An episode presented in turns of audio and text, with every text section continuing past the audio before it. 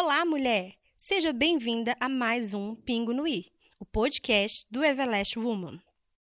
Eu sou a Priscila e hoje eu vou falar com vocês sobre unidade, o tema que foi abordado no nosso último encontro. Muitas vezes pensamos que para estar em unidade nós devemos ser esse inteiro. Mas tem uma coisa para te dizer: estar em unidade é ser uma parte é exercer a sua parte com excelência, é fazer a sua parte debaixo do mesmo propósito. Você pode cumprir tudo o que o seu pastor orienta.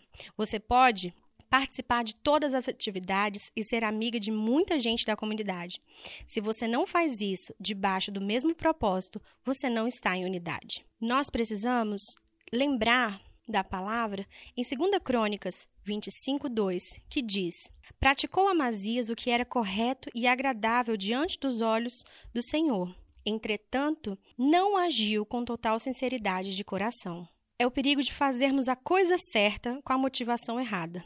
E afinal, o que é unidade? É seguir o mesmo propósito, estando debaixo da mesma missão. Propósito é o objetivo, missão é o dia a dia. Nós precisamos buscar em Deus a nossa identidade e pedir para que essa identidade faça com que tenhamos comunhão com os outros.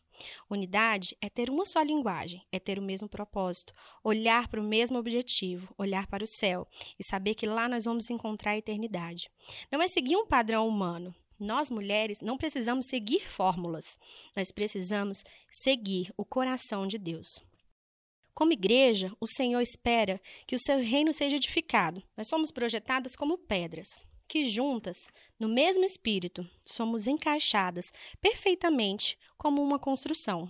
Todas se encaixam perfeitamente. Assim, você não perde a sua individualidade, você não perde a sua personalidade quando ganha a identidade de Cristo. Você simplesmente começa a fazer parte do corpo de Cristo. Um dia ele terminará esse projeto maravilhoso e nós seremos chamados a igreja. Mas para isso, nós precisamos entender que não adianta pedir com sinceridade, venha o teu reino, até que tenhamos pedido com a mesma sinceridade, que o meu reino se vá. Que a cada dia possamos aprender mais, que o nosso reino, a nossa vaidade, precisa ir para que o reino de Cristo cresça em nós e assim nós formarmos uma linda construção que é a igreja. Então, mulheres, nós ficamos por aqui e eu espero vocês no nosso próximo encontro Pingo no I.